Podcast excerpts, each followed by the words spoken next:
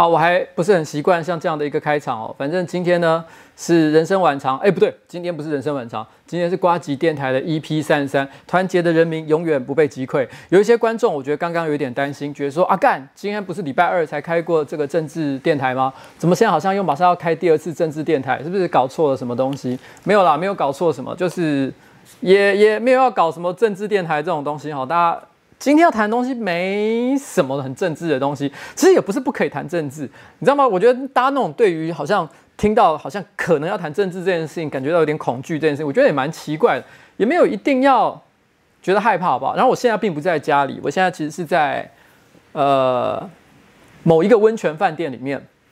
那但是，但是我当然不会讲我在哪一个温泉饭店里面，因为毕竟其实还是要顾及我们家的隐私嘛。因为今天这个周末，呃，你也知道，过去这一个礼拜发生了很多风风雨雨，所以呃，我一定要做点事情，然后来跟那个我老婆。然后让他觉得开心，赔个罪。所以我现在呢，就是跟他在某个温泉饭店，我答应他今天一整天，哦、就是陪他到这个温泉饭店里面，然后休息，然后运动，然后泡汤，然后睡觉，我完全不干其他的事情，除了这个一个小时的时间我拿来办直播之外，那就是就是简单的聊一个，简单的就是跟大家聊一聊啦。刚刚我有看到那个谁，祝福事务所，哎，hello hello，他说你正在韭菜市场边喝边看直播，哇，你找到了一个好地方呢。我觉得韭菜市场它。呃，你硬要讲的话，唯一的缺点就是它只有卖啤酒啦。我记得它只有啤酒吧，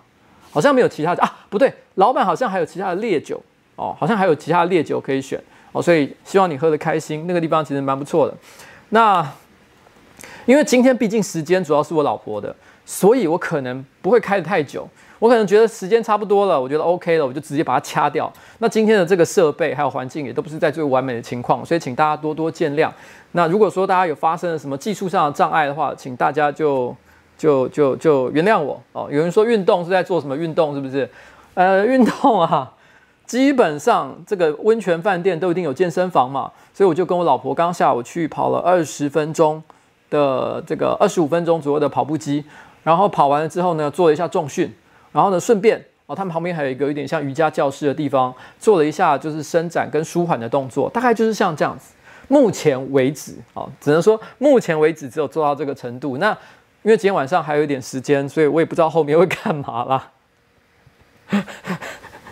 OK，好，哦，各位观众，好，那其实这个这个礼拜啊，呃，在讲我老婆的事情之前，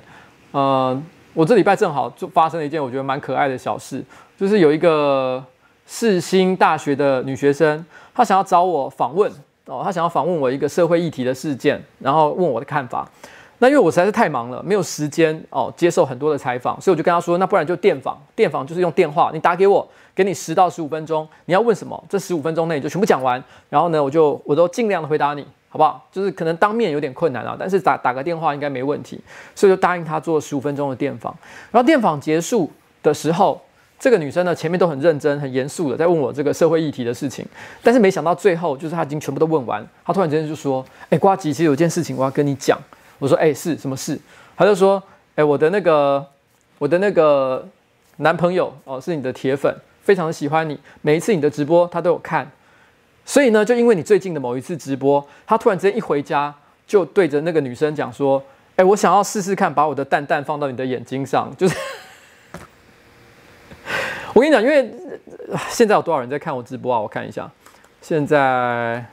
Zedney CC，现在大概两千多人了，不是太多，两千五百人。两千五百人呢，我想也不是每一个人都知道蛋蛋放眼睛上的故事。可是我已经讲太多遍了，所以我不会再讲。反正大概就是前前两前前三次的某一次的瓜吉电台，我有提到我曾经很想把蛋蛋放到我老婆眼睛上，但是我老婆从来没有答应的事情。那呃，有一个我的观众，长期观众，终于成功的干办到了这件事情，所以我在这个节目上就恭喜他。那。结果她的这个男朋友呢，也也要要求如法炮制。我当下当下我真的觉得也是非常非常尴尬，我就问那个女生说：“所以所以那他成功了吗？他成功了吗？”这样，哦，然后那女生说：“没有，怎么可能？当然不行啊！”然后他这样跟我讲，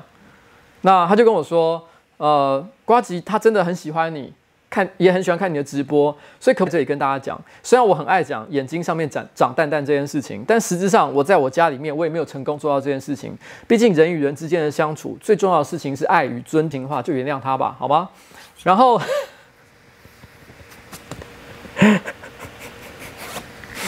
OK 啦，这个瓜吉和板娘呢，对小丑有什么感想？因为其实，在上班不要看本周的这个有上热门的一部片，就是我讲我跟我老婆之间的一个故事，里面有提到说，我跟我老婆去看小丑的这个包场啊特映会。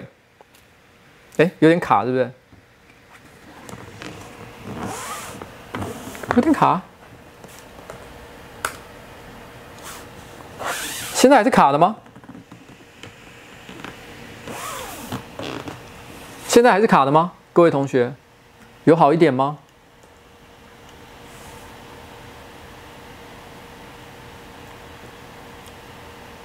刚刚不知道发生了什么事情。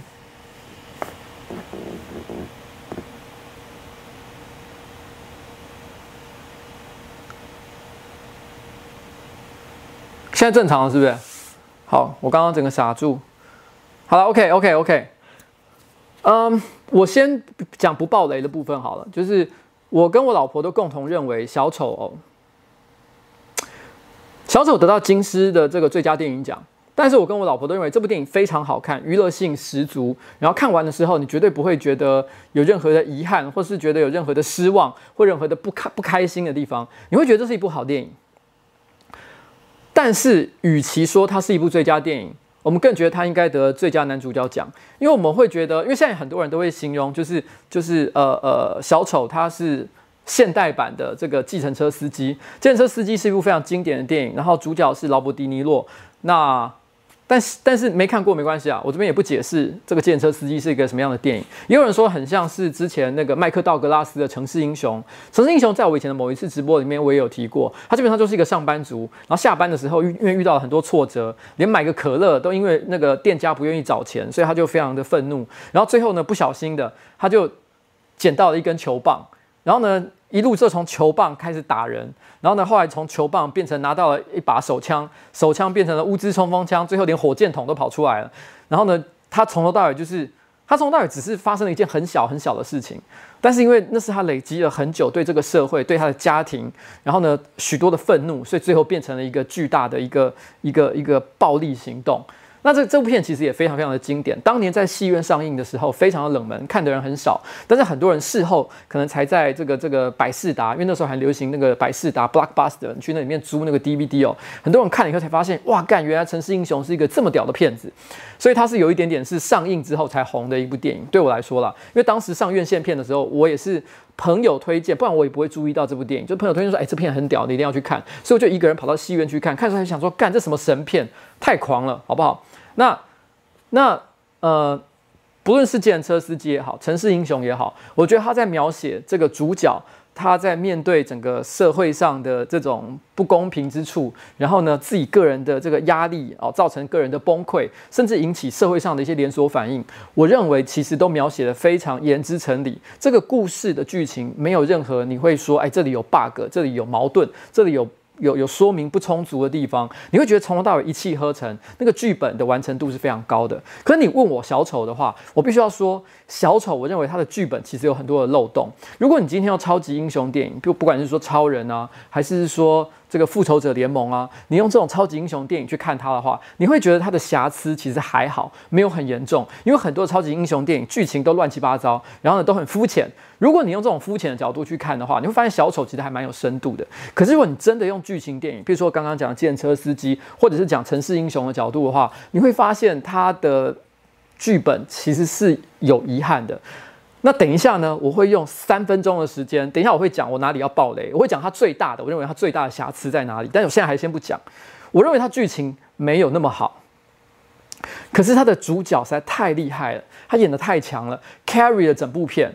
然后呢，这部导演我也必须说，他有很多这个导戏的这个一些桥段，他的一些运镜，然后呢，一些镜头的设计都非常的漂亮。譬如说，有很多人都会看到，就是说，呃呃主角作为一个小丑，他其实有很多很多的画面致敬可能呃早年的这种默剧呃卓别林的电影，所以其实他虽然是他是个小丑，好像是一个喜剧演员，然后他同时呢用了很多很古老的喜剧电影的一些要素去传达啊，他作为一个这个小丑的这个角色的特质，其实很有趣，包含他最后结局的地方，他最后结局我不讲哦，但他最后结局的那一个静止画面。如果你常看那种古早的那种呃喜剧片的话，你就会发现哇，那个完全是个经典设计啊！所以那个地方它明明是一个有点悲伤，但是又有点恐怖和暴力的桥段，但是他用喜剧的方式拍，所以你会觉得非常的杰出，非常厉害。所以导演的功力也没有问题，但就是剧本真的不行。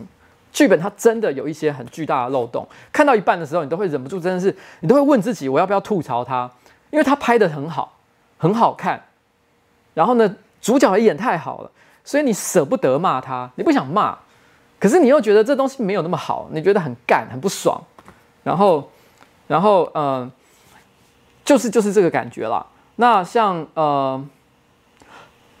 不讲剧情哦，不讲剧情，像主角哦，最他从一一路的抑郁，这大家都知道嘛，前面他过得很不顺嘛，他最后要转折。他想要做一些突破性的行为的时候，他个人的这个演出的那种丰富性，就是他同时表达出了这个这个角色的阴沉灰暗，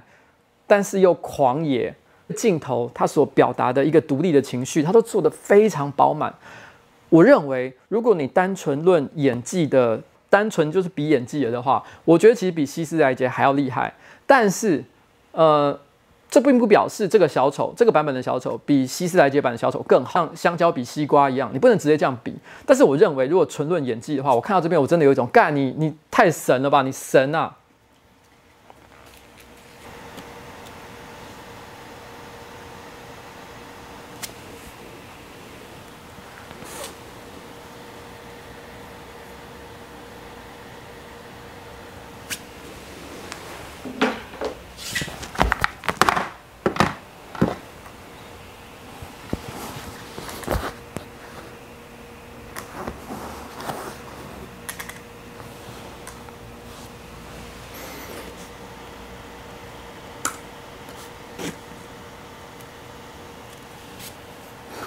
很卡，现在是正常的吗？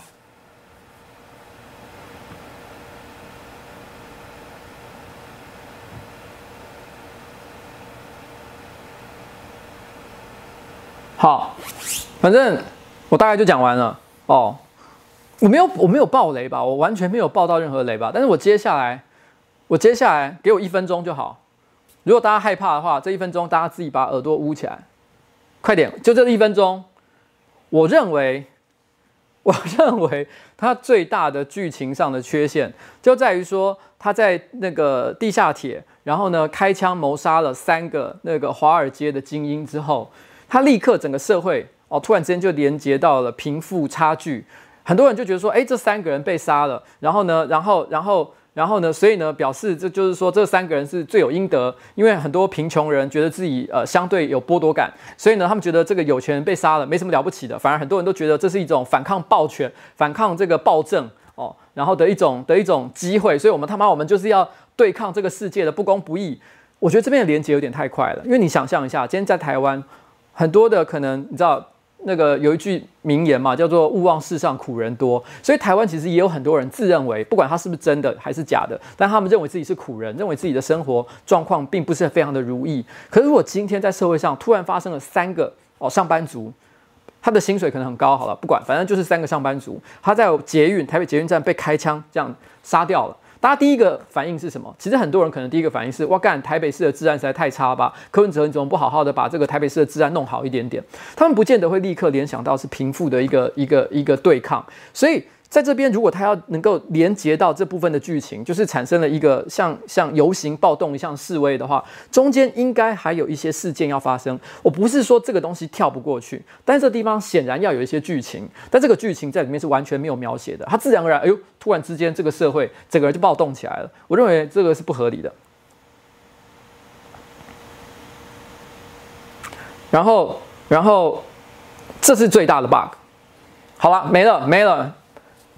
没有没有没有那个没有爆雷了。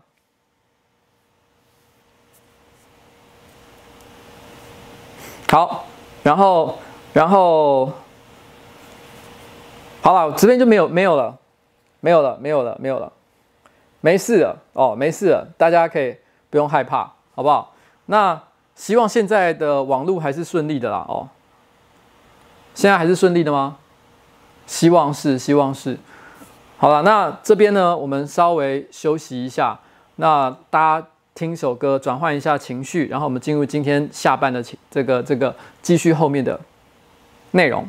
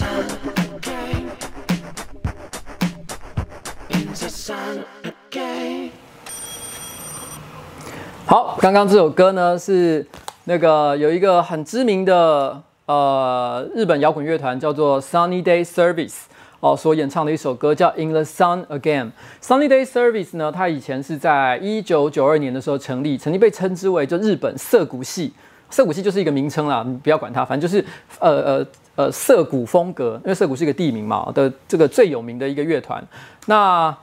它算是成立非常久，那非常老牌，到目前为止呢，它还是。呃，持续创作不懈，然后是一个是一个非常有创作力哦，然后在日本呃，造成很多影响的一个重要乐团。但是呢，他在西元两千年的时候就曾经解散过一小段时间哦。他在一九九二年，然后呢发片发片发片，到两千年的时候他就解散了。但到二零零八年的时候又重组了回来。然后自从二零零八年重组之后，他每年都一定会推出一张专辑，从来都不曾停止过。所以二二零一零、二零零一一、二零一一、二零一二、二零一三，几乎每一年他都有一张新专辑。然后一直到了二零一八年的时候，呃，二零一八年他出了一张专辑，叫做《The City》。在出那张专辑的时候，他的鼓手因为癌症过世了。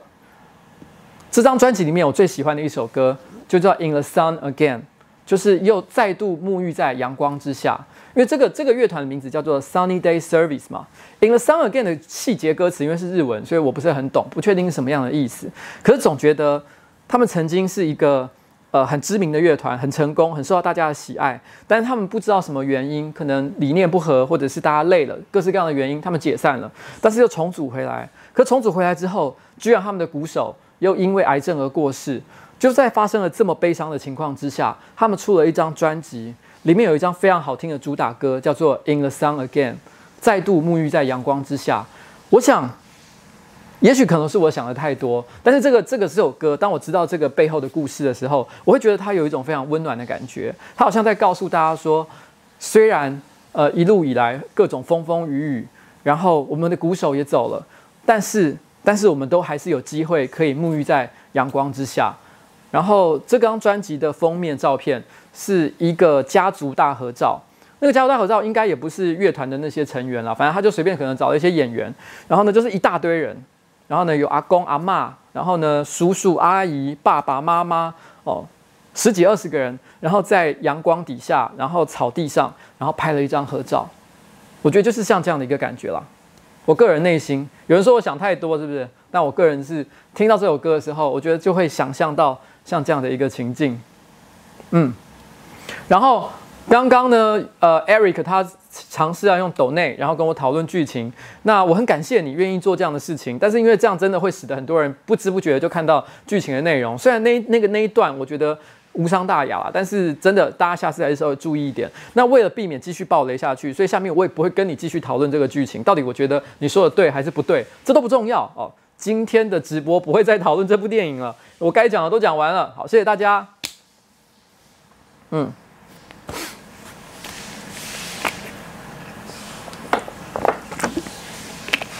嗯，然后呢，上个礼拜其实呃，上班不要看哦，出啊这个礼拜啦，这个礼拜礼拜二的时候，我们出了一支片。本来我是要做别的东西的，但是呢，因为上个礼拜五，然后。呃，做完直播之后，因为我讲了我老我我在办公室里面，然后我突然之间就开始抱怨我老婆在那边大发雷霆的故事。我抱怨到一半，然后那个关关就说：“等一下，等一下，诺基，你去拿摄，你拿去拿摄影机。”他说：“你现在就开始拍。”老老板，你再讲一遍。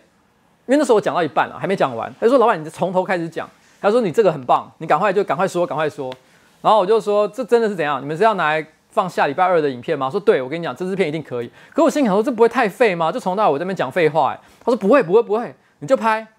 然后最后大家就鼓励我，然后我就开始讲，然后讲讲讲讲讲讲完，然后呢，我叫二办的东野把这一片剪一剪，然后礼拜二就上。上之前我还很害怕，因为我刚刚说，哎，这片太水了吧，这么废，这个观众看了以后会不会就继续骂说，干上班不要看，最近都在做一些这个这个这个。很很没有技术力的事情，然后很烂、很没诚意的东西，我心想说，这可以吗？我犹豫了很久，因为那时候本来一度我还是心想说要不要不要上好，干脆就就就开天窗吧。然后然后呢就说啊，反正我们这礼拜没有别的片要上，然后然后下个礼拜我们再做更有诚意的东西。他们说不会啊，可以啦。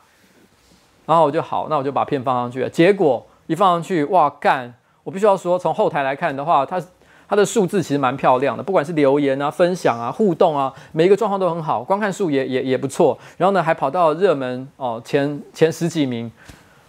我突然有一种强烈的感觉啊，就是哇，那我想这么多到底在干嘛？原来原来拍废片就好了，就是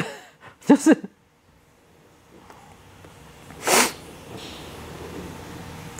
哦，有人说为什么要二办的员工剪上班不要看的影片？其实这有两个原因。第一个原因啊。因为其实一办最近在做的企划都很难，他们都要花很多很多的时间去企划前置跟后置，所以很花力气。所以我觉得他们最近对于做一些日常生活的小废片，其实大家是有一点点已经这个捉襟见肘啊，就是你知道没没有没有没有余力了。所以我觉得他们本来就需要帮忙。那另外还有一个原因是，其实当初啊，我找二办的成员是希望他们来为瓜吉频道的影片做内容。他们也都很努力在做，然后也做了一些我觉得不错的东西出来。可是我发现一个很麻烦的问题。举个例子来讲，像譬如说，我常会叫宏志去写一些我可能要呃要用的一些这个谈话的稿子，可他常常写半天，哦，写一个礼拜写不完，写出来了又被我一直改，我觉得这里不好，那里不好，一直有问题，我就写到大家都非常的灰心。因为其实我个人对于我个人讲话的时候用的稿子的这个品质要求是非常高的，所以我觉得他们写到最后，他们都觉得很害怕。然后前一阵子呢，那个那个呃，因为一办的人手有点不足，所以那个时候有些企划的细节需要找人来帮忙，我就说，哎，宏志，你去帮那个那个阿杰，哦，帮阿杰完成一个企划内容。哇，干，他一个下午全部都弄完，而且弄得非常好。阿杰也说，哎，这东西做得不错哦，某一支影片。那影片还没有出来，等你之后就会看到。他一个下午就把所有企划内容搞搞定。我就说，为什么我的东西你可以弄一个礼拜没弄好，但是阿杰的东西你他妈一个下午就全部弄完？你可以告诉我为什么吗？那他也很老实的跟我讲，因为一半的东西比较好玩啊。其实东叶也是一样，他们也都觉得一半的东西比较。其实老实讲，我都觉得他们做。有趣的，他们对于做有趣的东西，可能远比做瓜吉频道的东西来得更加有兴趣。而实务上来说，因为我个人频道上的很多内容，其实个人风格真的很强。举例讲《孤独美食废人》系列，我根本没办法交给别人剪，因为我都觉得我自己看都过不去，你知道吗？就是过不去，内心过不去，觉得那不是我剪的，我无法接受。所以我后来就有一个感受啦，与其啊，我一直逼他们，压着他们头，说给我做，给我做，给我做哦。做瓜吉频道的那个风格的东西出来，然后他们又做不出来，做得很痛苦。不如试着让他们去做一些一一半的东西，搞不好他们做一做，哎，越做越开心。搞不好一半也多了很多新风格、新内容，我觉得这样也挺好的。所以，所以就嗯，所以最近呢，二半开始会做一些一半的内容，哦，就是因为这样的关系。其实这件事情已经大概。我已经计划要做这件事情，也有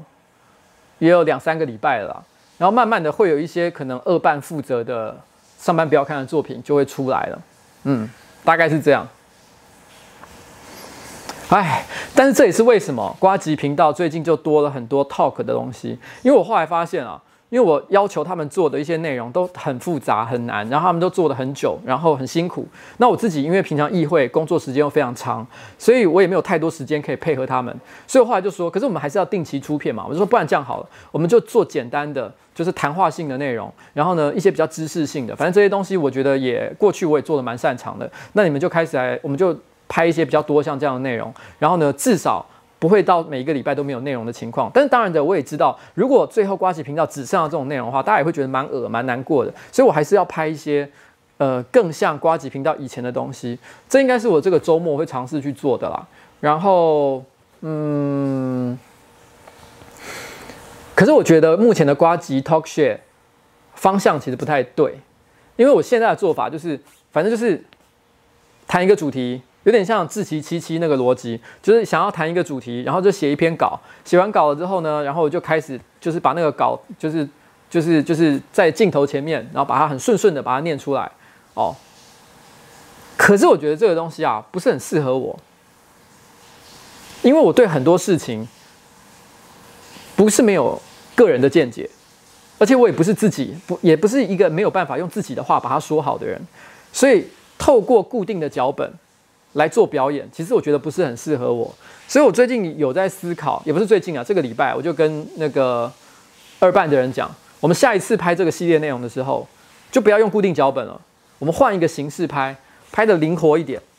直接 real 一点的把它拍出来，我觉得这样可能感觉是最好的，心里是这样觉得啦，哦，嗯，就是我觉得这个内容，我个人觉得。只是拿来垫档，对我来说，最近二办在做的东西，像我的 talk，或者是或者是礼拜二的东西，其实对我来说都是垫档，它不是终极的产品。因为我觉得这种 talk 的东西，我举个例子来讲好了，视网膜它的表演其实也是 talk，它就是站在镜头前面讲一段呃脚本上的内容，就这样子。可是你会发现一件事，金钟奖不会邀请我或者是志祺七七。去他们的这个这个金钟奖的这个舞台上面表演我们日常的 talk，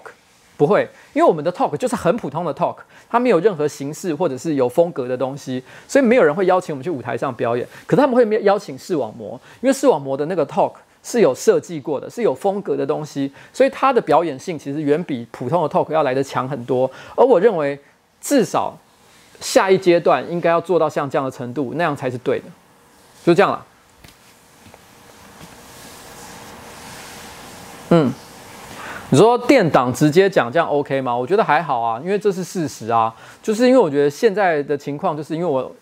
我必须要花很多的时间在议会上工作，所以如果我真的，你知道，我我我也也也很坦白讲，如果我接下来每天都出片，而且每天出片的品质都超高，譬如说每个礼拜都有一支。这个孤独的美食废人，你们可能要问一个问题，就是那我到底有没有认真在上班？台北市议会，我每个月固定要领十二到十八万的薪水，这个是国家的税金付给我的。那我领这个税金是不是对得起良心？因为因为如果我要领这个这个税金的话，我还能够每个礼拜出一支，你知道孤独美食废人要花我很多时间才能够做得出出来。如果每个礼拜都能出一支像这种类型的片的话，干我铁定没有在上班的好不好？所以我在为了要配合，所以我一定要做一些取舍。它就是一个取舍之后出现的东西啦。哇，戴上眼镜的女大学生出现了，是不是？好了，OK 啦。哦，好了，辛苦了，辛苦了。我刚刚有特别交代大家，就是一定要爱与尊重，好不好？那，哎，为什么都扯到这边来了？乱七八糟的。那我本来是要接着讲我老婆的事情，因为其实，在那个影片之后，我那个老婆呢的事情其实是没有完的。因为为什么呢？因为我那个我那个故事其实只有讲到。因为那天是礼拜五的下班前，那时候我讲礼拜五的下班，其实我是要跟我老婆去吃饭哦，吃饭，第二天还要去看电影呢哦。这边故事是没有结束的，但是在那开始之前呢，我先送我老婆一首歌，希望她知道我真的还是非常的爱她，好不好？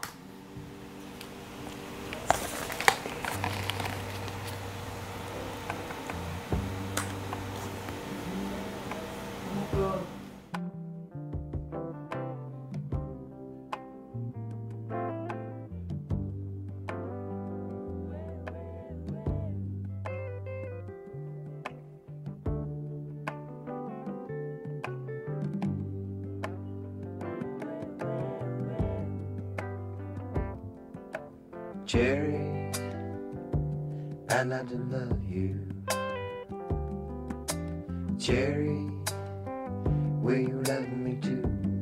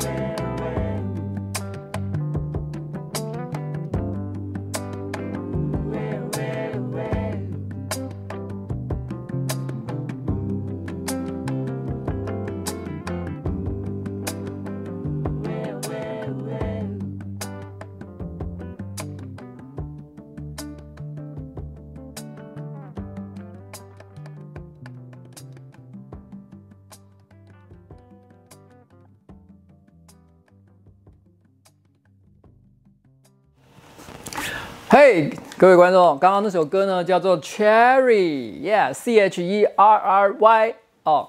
然后呢是一个叫做 JJ 的人唱的一首歌《Cherry》，啊，歌词非常简单哦。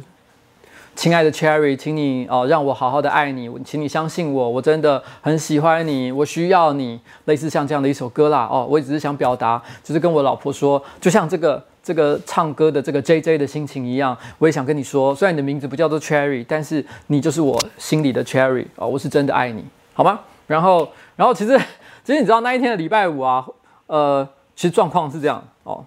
那天礼拜五。有人在发什么奇怪的文啊？然后呢，那个那个，哎，我要讲什么？哦，那天礼拜五，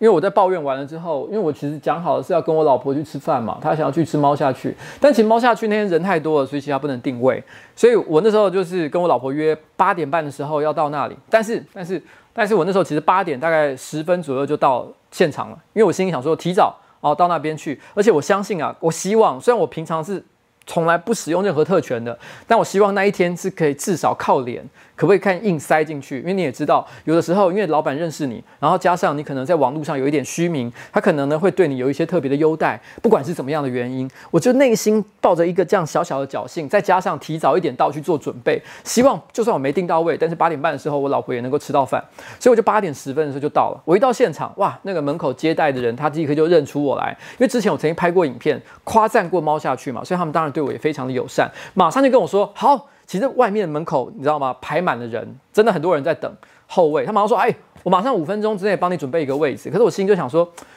这不好吧？因为现场外面其实很多人在等，而且我其实提早了二十分钟到，所以我心想说，我不用一定要现在立刻马上就挤进去，这样的话，不然人家可能会觉得我真的使用特权哦。大家，大这样对他大家来讲也都可能搞不好，大家会觉得说：“哼，你谁？你你以为你谁啊？什么之类的？我谁？哦，这样。”不好哦，所以我就想说不要不要不要哦，没关系，我说慢慢来慢慢来，我还有点时间。结果没想到呢，十五分钟过去了，到了八点二十五分，的确他真的都没有来找我，也没有让我进去。然后然后呢，外面的人慢慢的人这个排队的人一点一点的被叫进去，然后消化。现在哇干完蛋了，真的没特权哎！我一才讲说没关系，我可以慢慢等，真的就没了，你知道吗？我想我一下太客气，哇塞。然后我那时候开始紧张了起来，就到了八点三十分的时候。这个这个，我老婆真的很准时就到了现场，然后老婆就用比用用了有一点点就是微微的，真的很轻微的，就有一点点怀疑的语气，没有到不是生气，这样果然是要等对吧？哦，没位置对不对？我说没事没事，他已经跟我讲了，说就是会赶快尽快帮我乔个位置，但我那时候心急如焚啊，我真的好害怕，我等下老婆突然之间就讲说，哈、哦，不要吃了，算了。因为我老婆有时候真的会这样，就是说不是因为她在对我发脾气，单纯是因为我老婆不喜欢太晚睡觉，那她也不喜欢太晚吃饭，因为她一直觉得太晚吃饭其实会不舒服，因为可能呃肚子很饱，然后呢躺到床上去睡觉，其实就感觉很不爽，所以她可能超过了某个时间点，她就不吃饭，所以我很怕她突然之间就说那我们回家好了，不要吃了，哇干这个完蛋哦，今天晚上一定剉赛，所以我那时候真的是心急如焚啊，幸好大概等了差不多十几分钟，只有大概等了十分钟左右，那个那个那个。呃，接待的人员马上就来跟我说：“好，我帮你准备好位置，把我带进去。”心里想说：“幸好他还有一点机灵，可能是看到我老婆出现了。”那终于我们就是这样塞了进去。那幸那那一天晚上，其实我觉得，可是可是，照理来讲，哦，那一天其实有一个重要的状况是这样的：我本来心里打如意算盘是，因为那时候老婆还不知道电影场次改变的事情，因为因为本来我跟他讲的是下周一我要去。叉叉 Y 的电影去做导读，但是我没想到我记错时间了，他是礼拜六，也就是我礼拜五跟他晚上吃饭嘛，隔天的晚上，本来他预定要跟我一起去看电影的晚上七点钟，我要去叉叉 Y 的电影现场，所以这件事情他听到，我认为他一定会生气，所以我本来想说等到他吃饭吃完了之后，然后呢，这个血液里面的血糖哦都已经达到了一个高点，然后很愉悦的一个状况之下，我再跟他讲这件事情，我本来是这样想的。但没想到，就在那个十分钟，我还没有位置，在外面等候，然后吹着风，然后呢，然后，然后这个排队等候的时候，我老婆突然之间说了一句话，她就说，因为她可能是，哎，她不知道是从哪，因为是那时候直播有讲吗，还是怎么样？我其实我有点忘记了，就是她已经听到这个事情，她就说，所以，所以你的导读。电影导读的时间，就是去叉叉 Y 那一场是明天，对不对？他突然自己就把这个话题提了起来。我当下整个岔到，心想说：哇，我本来是希望在一个心情更快乐的情况下提，可是没想到他居然在还在排队，然后可能要发脾气的状况之下，然后突然居然就已经自己讲出来了。所以我那个时候其实很害怕，我想说他会不会打我？但幸好啦，我觉得他因为那时候我们才刚刚和好嘛。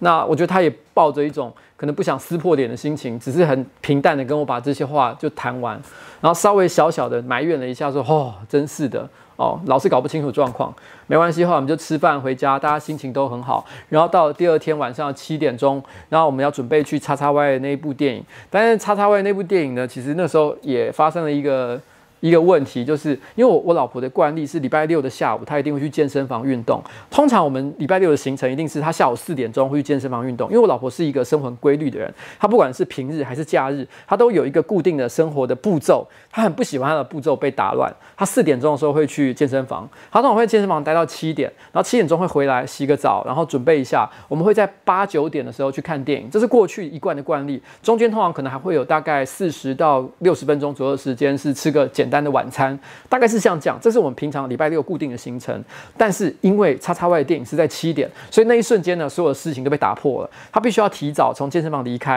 然后赶着，然后来洗澡，然后去去看电影。然后，所以那时候呢，我其实为了怕他觉得心情不太好，所以我就跟他讲，因为导读有三十分钟的时间，所以七点钟呢，他不用立刻到。我七点的时候，我先去导读，你还有三十分钟的时间，你只要七点半以前能来就可以了。那因为我们以前都可以先吃个饭再看电影，那因为不能吃饭嘛，所以我那时候心里想说，我做了一件小小的，我觉得算是一个很体贴的事情。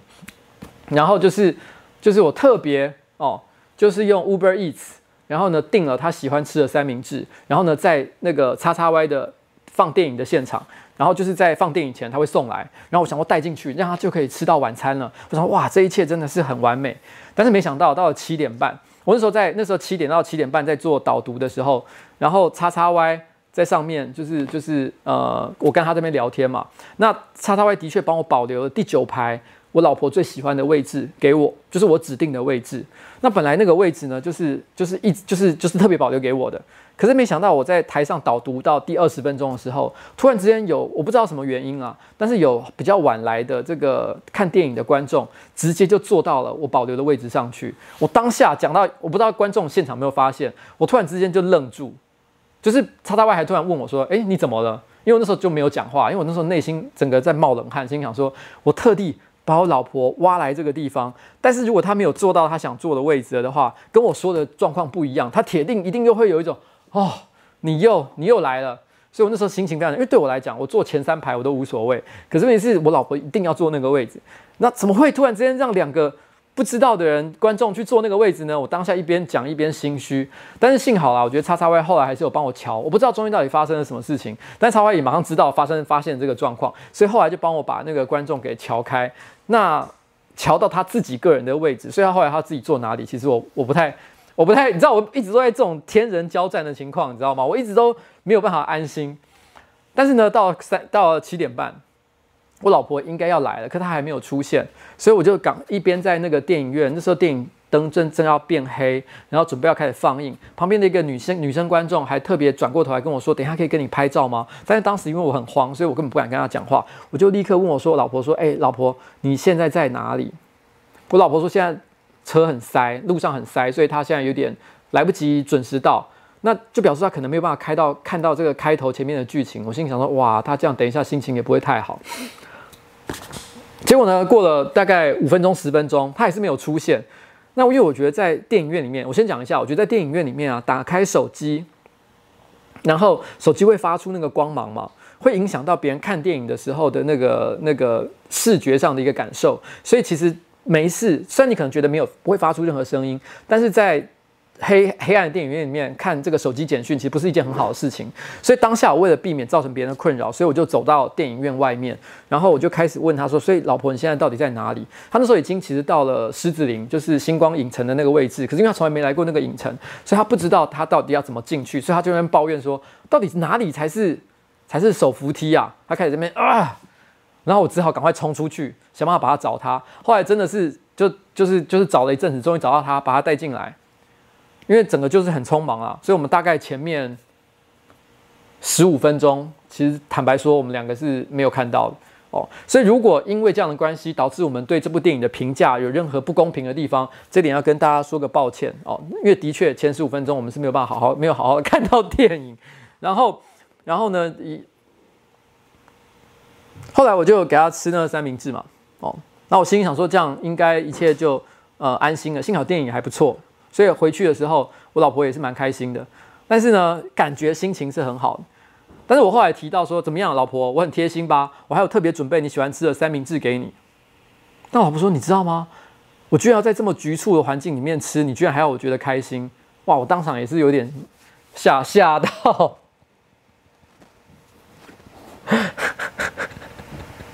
我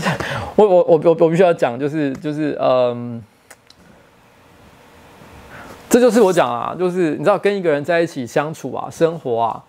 很多人我有一些观众其实不多啦，大概百分之一而已，在那支影片下面其实留言说哇，这个人也太公主了吧，然后怎么样怎么样的哦，可能对我老婆做出了一些负面的陈述，虽然人很少，就就只有几个人有讲这样的话而已，可是我必须要讲，就是我我心里是觉得这些人要不是处男，要不然就是刚刚跟女朋友分手，因为我心里觉得，如果你真的有跟别人长久相处的经验的话，你就知道这是一件再自然不过的事情。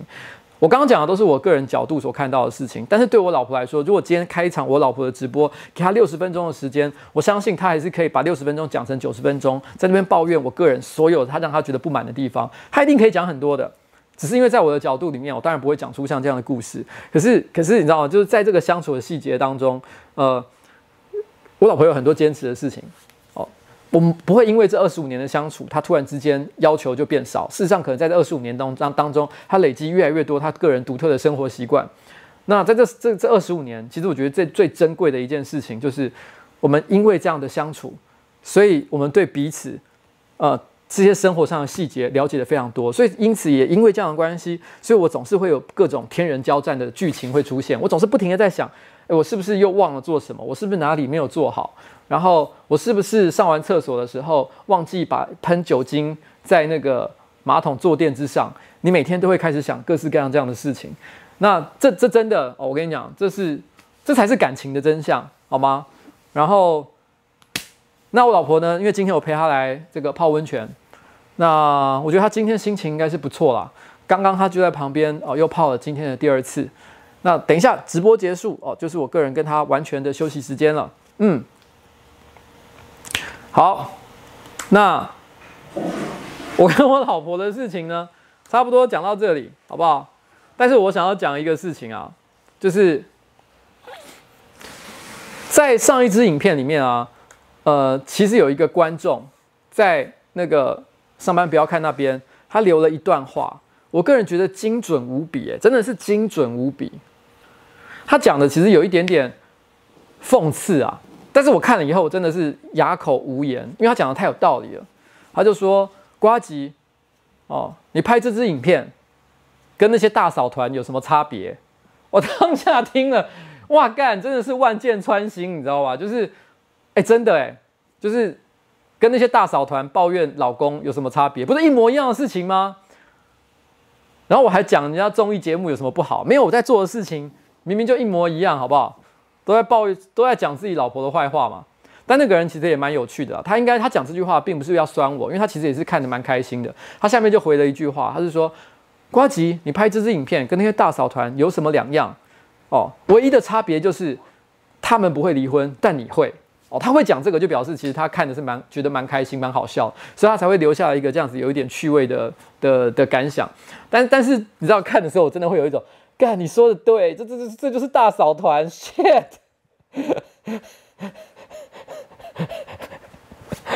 我这好难过。好了，那呃，这个这个礼拜啊，昨天我去参加一个活动，然后是那个。无望合作社的演唱会，其实无望合作社在我个人直播，我曾经放过一次他的歌，而且我曾经讲过，我跟无望合作社有一个很有趣的关系，就是其实，在去年呃十一月二十四号，就是我参加市议员选举的时候，我那时候本来有准备好，如果我没选上的话，我就要放无望合作社的开店歌，拿来当做我个人落选感言的时候的主题曲。因为我觉得这首歌给人一种灰暗，然后，然后呢，这个这个，呃，失去希望的一种感觉。但是，但是在歌的最后，你却会发现，你也你在你的内心底还是有一把火在烧，还是有一些热情仍然像一个火种一样保存在你的心脏里面。所以这首歌，我觉得它既难过，但是但是又充满，就是就是，但是又充满呃热血的感受。所以我觉得这这首歌，我觉得蛮适合拿来当做在落选的时候使用。所以我那时候本来想要用那首歌的，但是因为我选上了嘛，所以就没有用。后来是别的直播的时候有用到。那他们也因为这样的关系，所以他们邀请我去他们的这个演唱会担任特别来宾，然后呃去。说一些感想，对他们的这个乐团的感想，做一个串场，大概讲五到十分钟的话。我那去看他们的演唱会的时候，其实我内心突然间有一些很强烈的感觉啦。但是在我讲这个我强烈的感觉以前，我先来放一首他们这一次最新专辑的一首歌给大家听。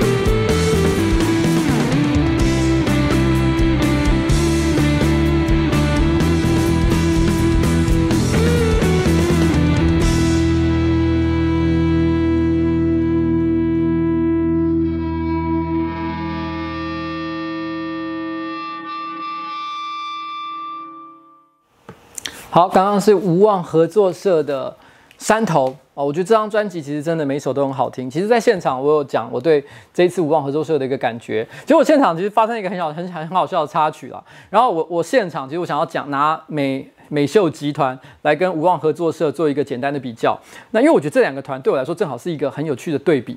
呃，可是因为现场我故意想搞笑。我我我是我是真的想搞笑，好不好？我不是不是，大家很多以为我是烙赛还是干嘛，就不是。我是现场就讲了一句，就是说，你知道有一个乐团叫美图秀秀哦，现场马上很多人就一堆嘘声，不，才不是什么美图秀秀。然后呢，当然这个就是搞笑了哦，大家相信我。但没想到我因为我真的是搞笑，我只是想讲一下哦，美秀集团的事情。没想到就在我讲这个的时候，我我也不晓得为什么，因为那里那里其实完全没有料到，突然之间那个幕一掀开。就是我在我讲美美美秀集团的时候，一掀开，居然是美秀集团的修齐刘修齐，就直接这样，你刚三小哦，你刚三小，你在讲我三小，我我当场整个吓到，我心想说，哦呦哎呦，这个人怎么会那么刚巧哦？就是非常有趣，就是一个很小的一个突发事件了。那那时候，那时候我跟那个我我在讲的事情是，我觉得其实，在以前我曾经放过一次美秀集团的歌，我那一次应该是放小老婆吧。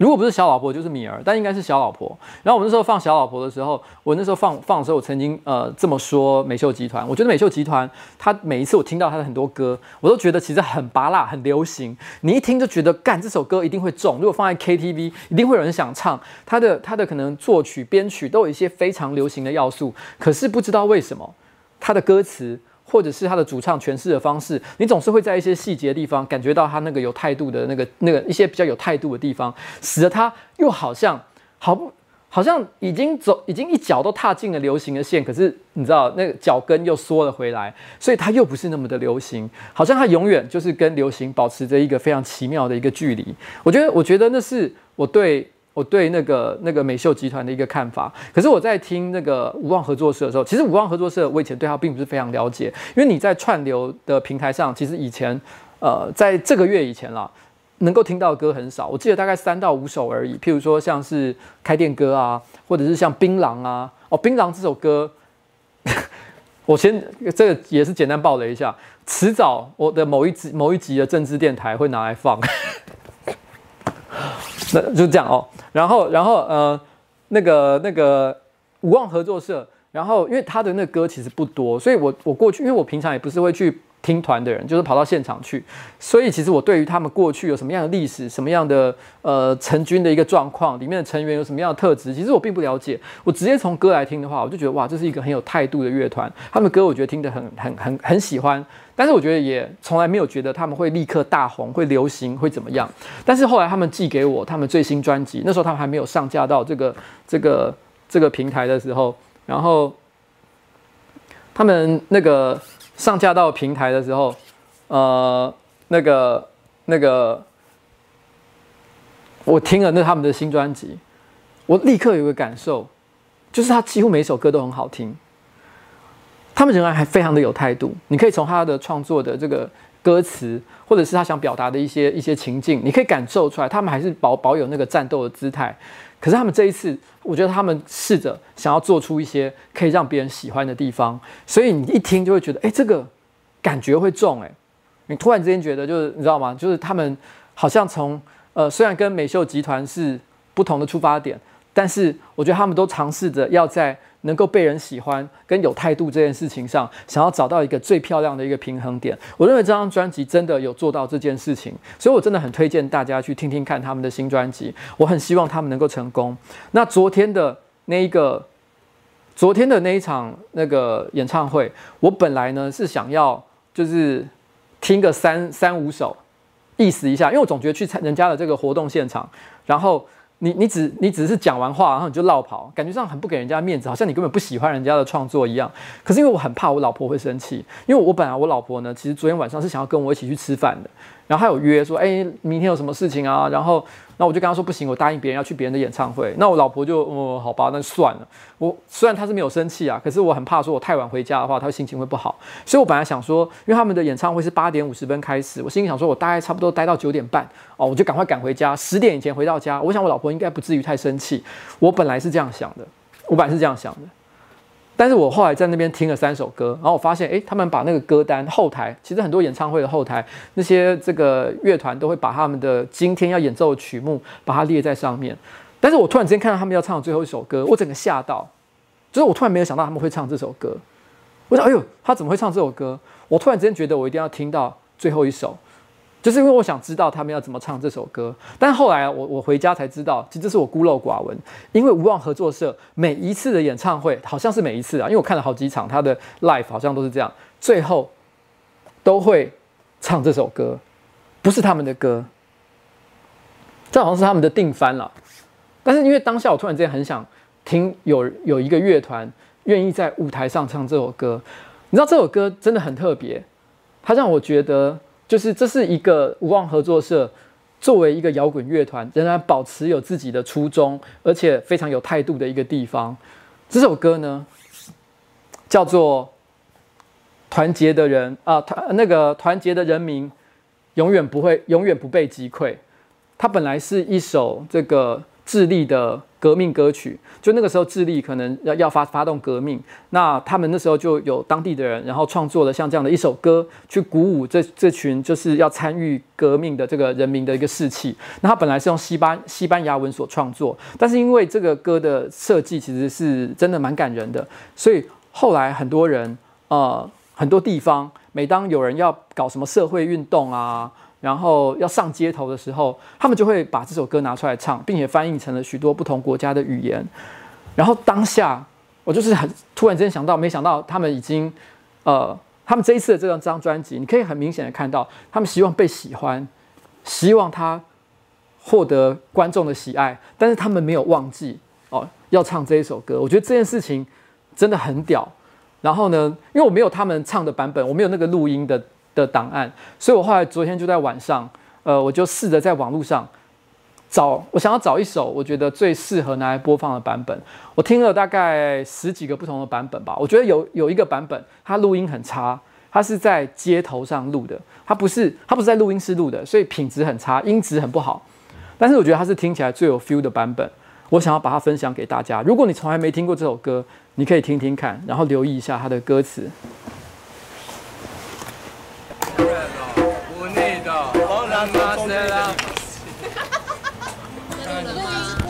在你后面，他在我后面。这是在台台湾太阳花革命的运动啊，太太阳花运动的现场，然后一群年轻人，然后有一个有一个年轻人在想要教其他人唱这首歌，然后从歌词旋律开始教起。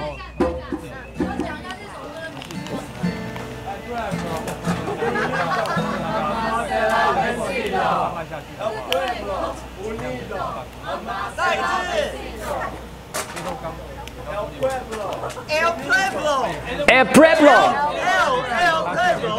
el pueblo, unido, jamás será vencido.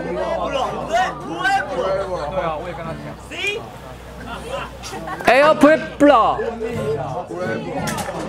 大家可以跟着一起学。啊！对啊，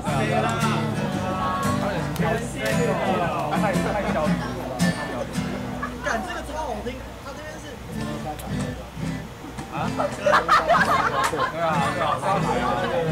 一个特色，对啊。五六七八，Bravo Unido Bravo Unido Jamás será vencido 团结的人民永远不被击溃，团结的人民永远不被击溃。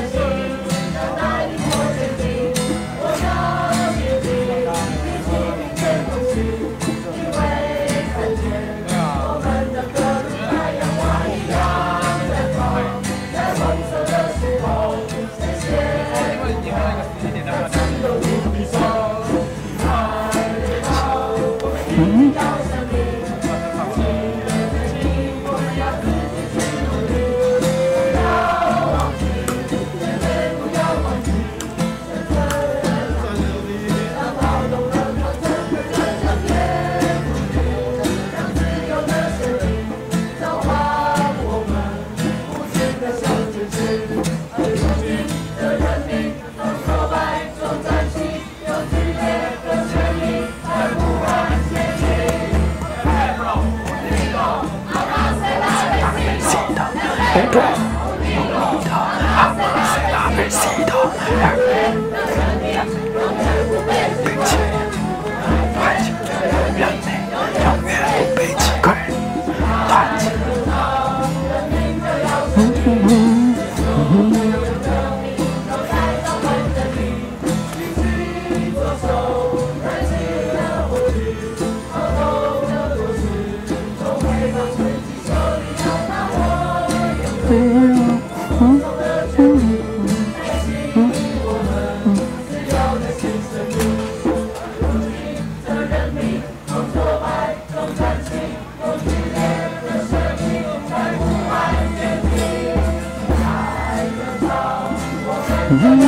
是。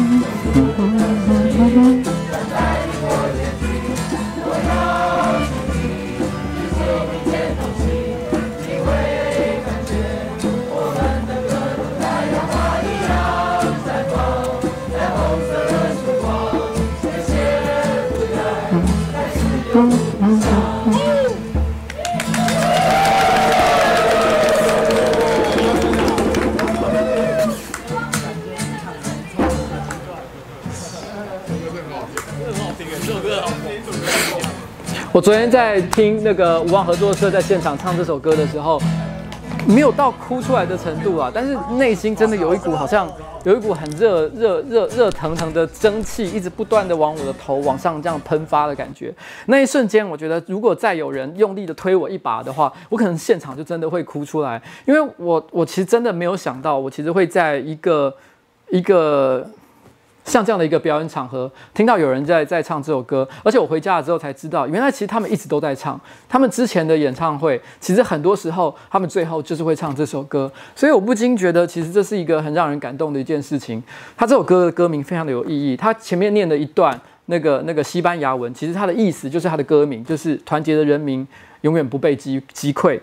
那我觉得今天在这个社会上，其实发生很多各式各样的事情。其实我不是很多人可能直觉说，哎，你是不是要讲反送中？其实不只是反送中，你知道吗？其实包含了，其实我们真我们我们台湾面对呃中国，然后譬如说，甚至于说，你看你讲到像 NBA 啊，或者是说你讲到像什么，刚刚有人一直问说，你要不要聊一下炉石战记啊？各式各样的事情都是一样的。今天如果我们很容易的被人所分化，因为别人讲了一些什么样的话题，我们受到了某些利益上上的一些引诱，为了一些个人小小的一些胆怯，所以你突然之间没有办法跟大家站在一起的时候，我们就会被击溃。但是如果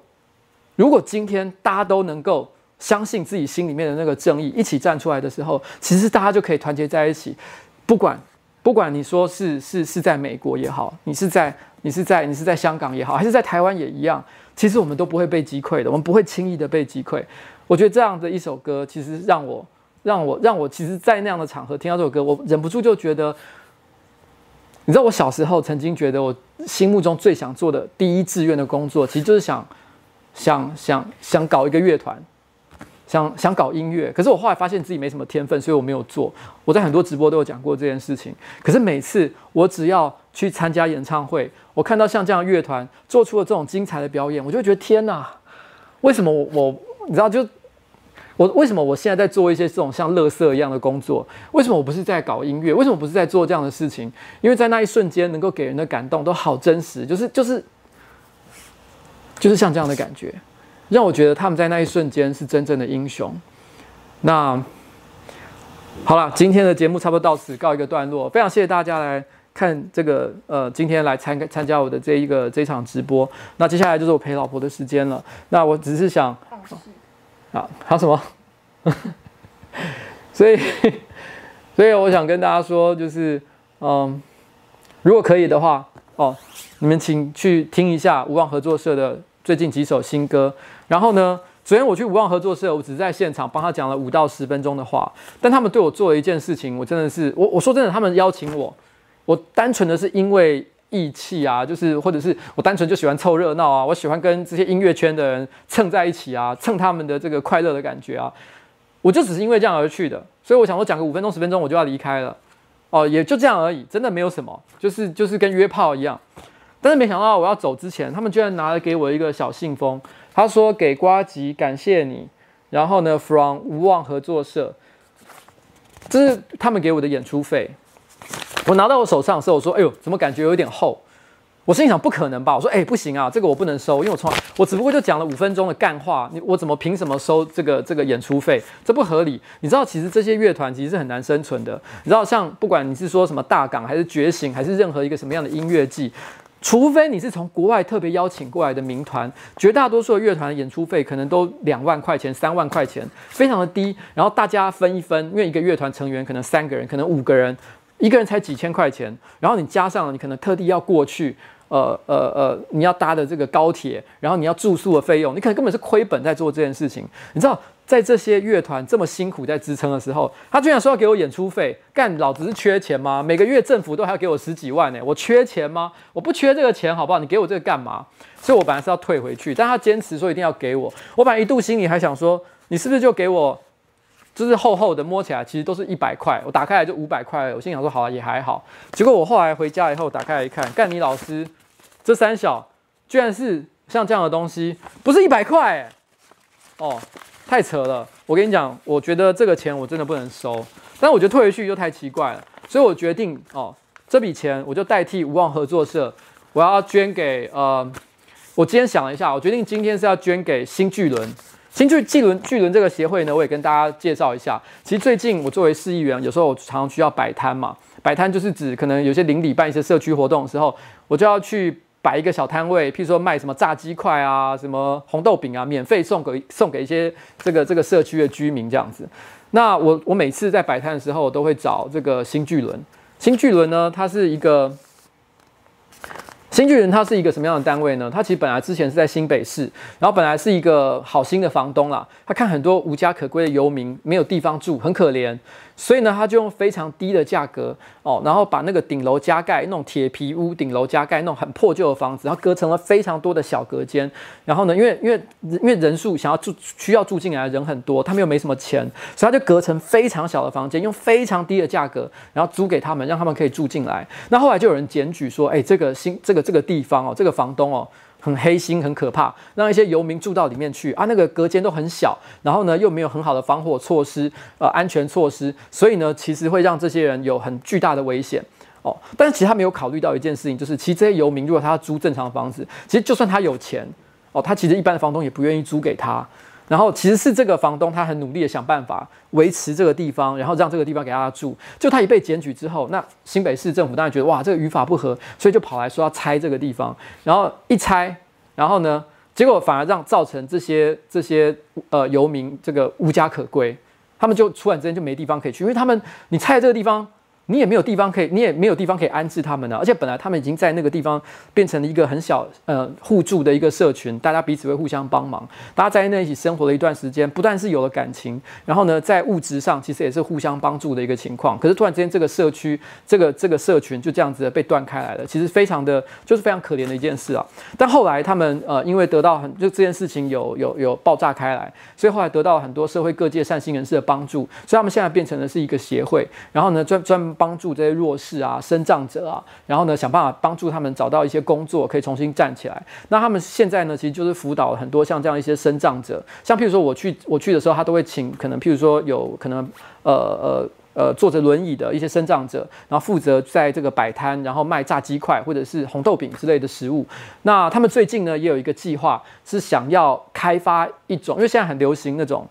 那种小发财车，那种那种呃那种小发财车或者福斯的那种小货车，那种货卡车。然后呢，不是可能有人开那种什么行动咖啡厅啊，或者是行动汉堡店啊，行动三明治店啊。可是大部分这种行动货卡呢，其实它都是设计给呃身体很方便的人。所以如果今天如果有任何的这个身障者，他想要开一台货卡去可能在这个路边卖一些东西的话，其实不是很方便。所以他们想要开发出一台货卡，是可以。让这些生长者很轻松的，就是就是在这个里面活动，并且上下出入，然后搬东西，然后呢煮东西，然后并且提供食物给这个这个这个就是消费者这样子。那他们有最近有像这样的一个计划，那他们有来找我帮忙。那我本来最近其实就会在我 Facebook 上再发一次跟这个事情有关的一个文章，所以呃这个东西我就代替你捐给新巨轮，好不好？那那因为。其实对我来说啊，新巨人这故事啊，它也是一模一样的，你知道吗？他他也是一群弱势的，然后被欺负的，然后然后可能不被注意的一群这个这个人民，就好像你们看 Joker 那样子，他们就是一群不被社会了解的一群人。然后啊、但是如果每个人都只想到自己的时候，大家就是会被这个社会的压力所击溃。你只有团结在一起的时候，我们才能够成功的做一些什么。那今天最后的结尾，我们就放西班牙版的哦，比较好，比较比较精致版本。团结的人民永远不被击溃。